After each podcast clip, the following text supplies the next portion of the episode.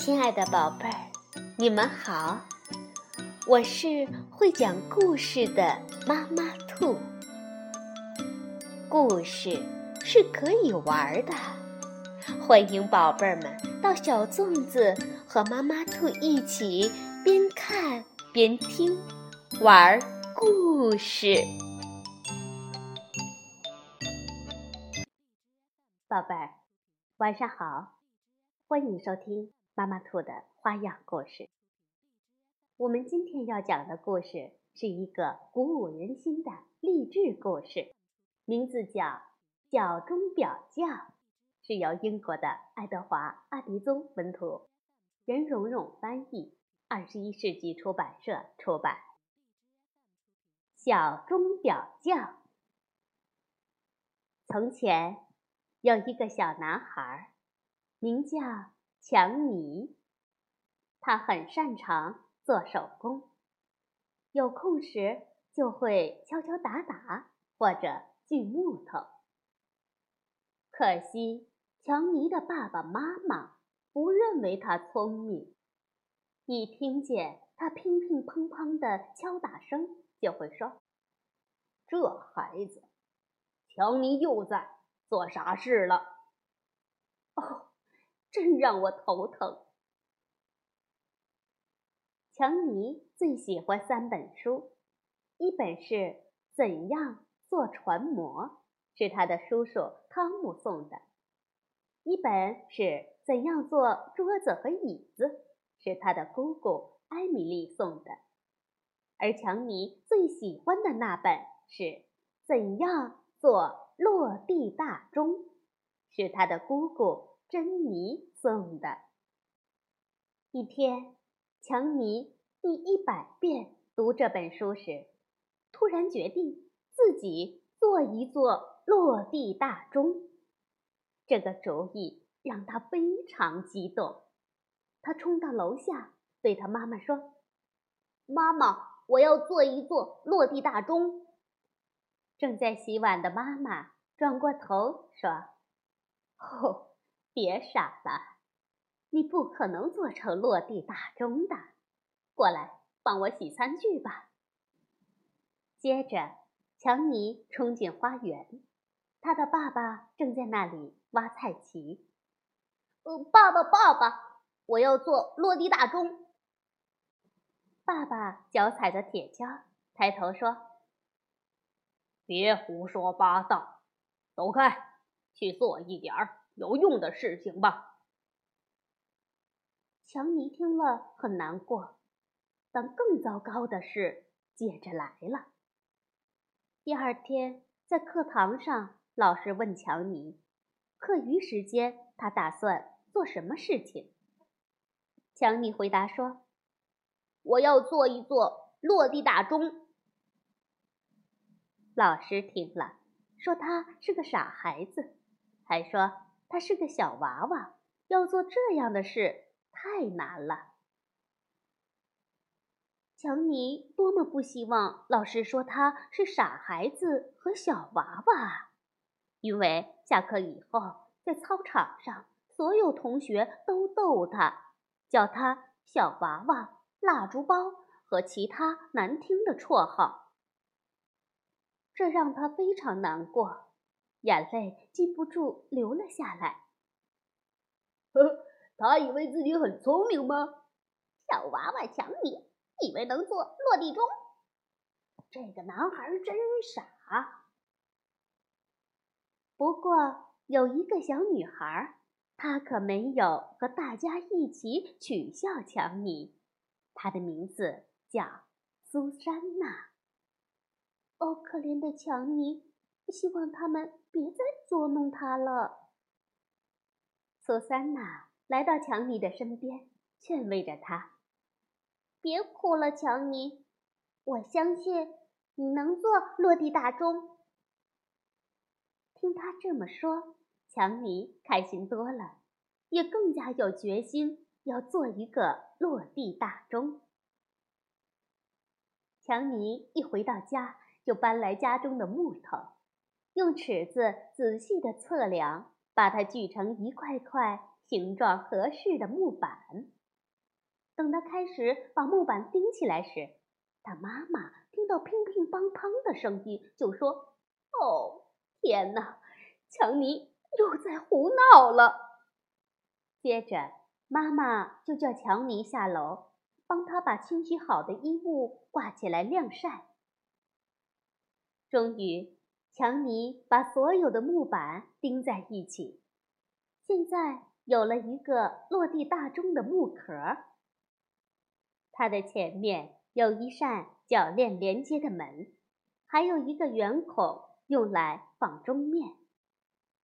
当然，这一切都花了很长时间，因为每当他的爸爸妈妈听到他敲敲打打的声音时，就说。哦天哪！强尼又在胡闹了。然后就让强尼去帮忙做家务。只有苏珊娜对这件事非常高兴，她认为强尼是一个非常聪明的孩子。哦，强尼，你真聪明！接下来，强尼开始做钟面。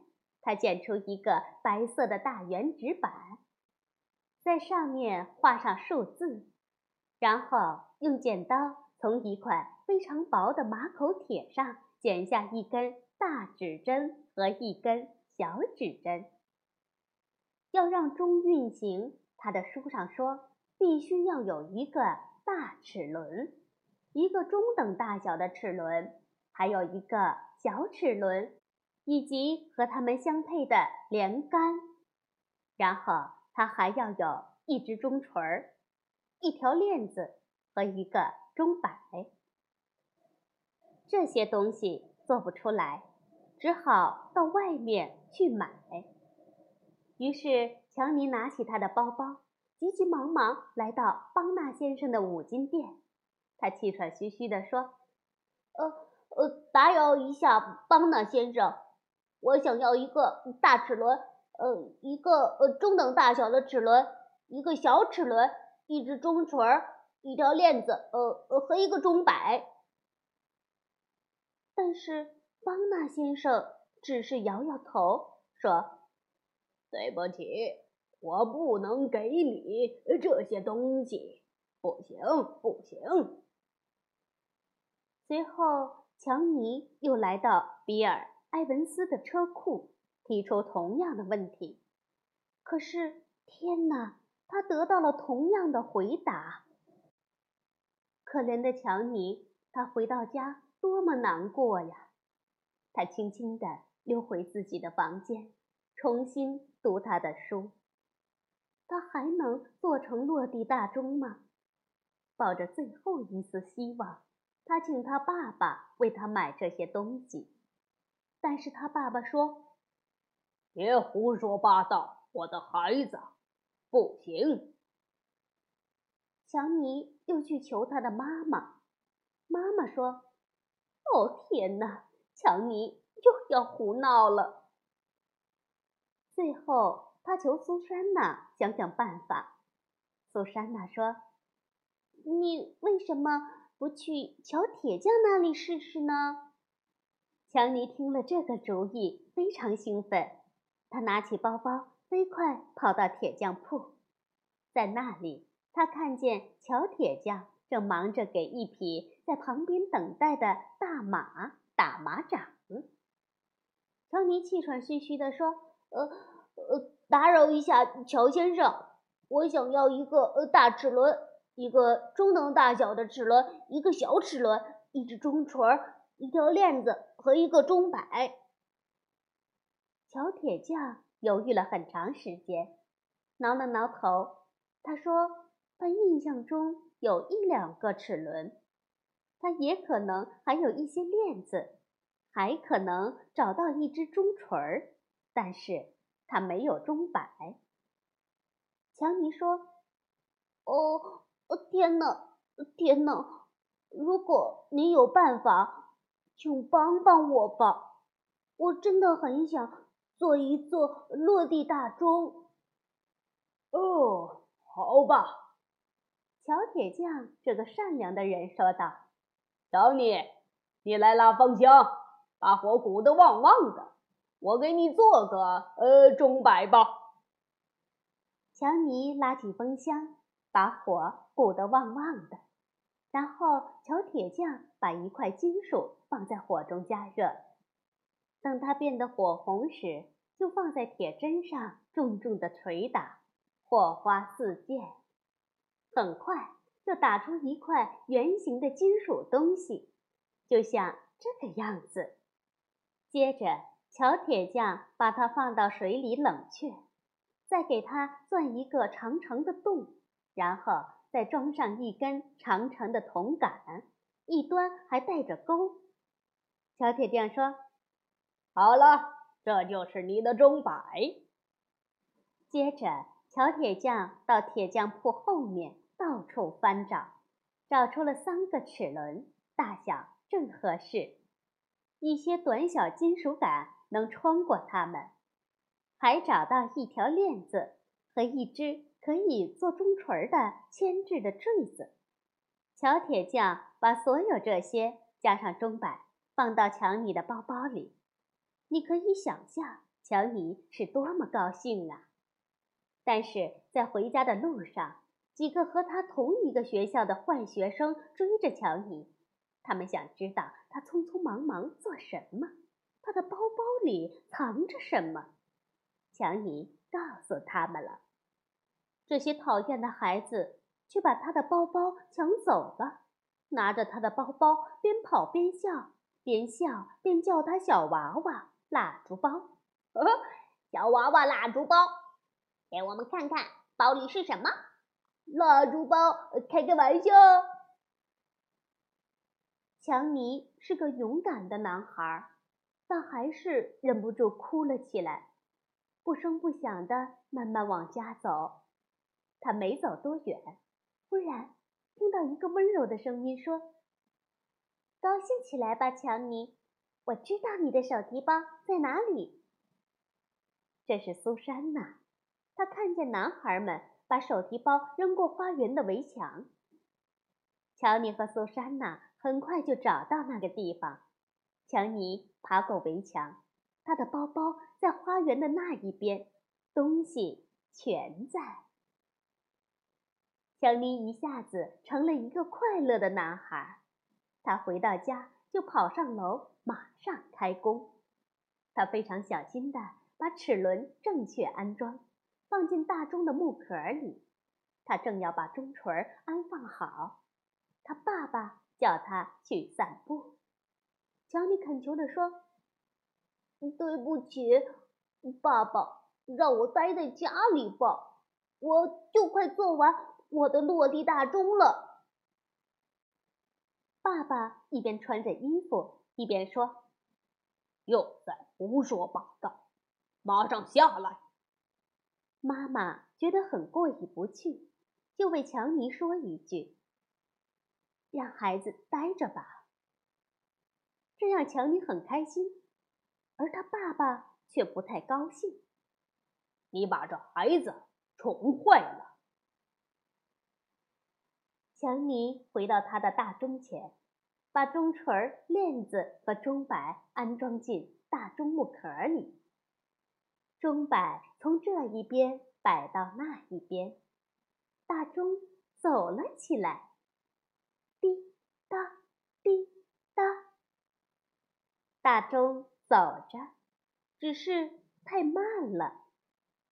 强尼把钟摆长杆上的金属圆块向上移，再让钟重新走起来。这一次，大钟就滴答滴答滴答滴答，走得很快，两根指针转得飞快。不要紧，反正强尼是个聪明的孩子。他想了一会儿，把那个圆金属块再往下拉一点儿。这会儿，滴答滴答，大钟走的速度相当准确。强尼晚上躺在床上，听着大钟的滴答声，对自己非常满意。可他没有躺多久，他爸爸喊道：“强尼，停下，停下！这吵人的滴答声！”可怜的强尼，这可怎么办呢？他可不想停下他的大钟。突然，他想出一个主意，他用一张毯子盖在大钟上，使它声音变小。于是他爸爸听不到什么了。第二天早上，强尼早早起床，发现大钟的滴答声从毯子下面愉快地传出来了。接着，他听到他爸爸起床说：“糟糕，我的手表停了，我肯定已经晚了，我得快点去追上我的那班火车。”强尼喊道：“爸爸，你早着呢，现在才七点钟。我的落地大钟告诉我的。”哦，天哪！哦，强尼又在胡闹了。他的爸爸妈妈异口同声地说。但是，当他爸爸到了车站，他发现自己是来得太早了。这让他对强尼的大钟非常惊讶。天哪，我早到了一个小时！那天晚上，强尼爸爸一回家就要看钟。当他看见大钟时，是多么惊喜呀！他说：“哦，强尼，你是一个聪明的孩子。我可以把它放在客厅里，让人人都能看到它吗？”强尼愉快地说：“当然。”苏珊娜和乔铁匠被请来看大钟，强尼的妈妈还开了一个茶点庆祝会，做了许多的蛋糕请大家吃。没多久，强尼的学校里人人都知道他做了一座真正的落地大钟，老师为他高兴，大同学也为他高兴。他们向他请教有关制作方面的许多事情。苏珊娜非常自豪自己有这样一位聪明的朋友，他们都称他“小钟表匠强尼”。哦，又来了一件更让人高兴的事：强尼的家里来了一辆货车，两个男人抬着一个大箱子进了大厅。这是强尼的爸爸给他的礼物。小铁匠从铺子里来帮忙，他帮强尼打开箱子。苏珊娜也在边上。箱子里有很多很棒的切割木头和金属的工具，因此强尼现在能做他想做的任何钟表。突然，乔铁匠有了一个绝妙的主意：“来，加入到。”我的铁匠铺吧，乔尼，我们可以一起合作。我做铁匠的工作，你做制造和修钟的工作。呃，苏珊娜也可以加入，为我们的生意做会计。好啊，好啊，乔尼和苏珊娜说道：“那正是我们所希望的。”不久之后。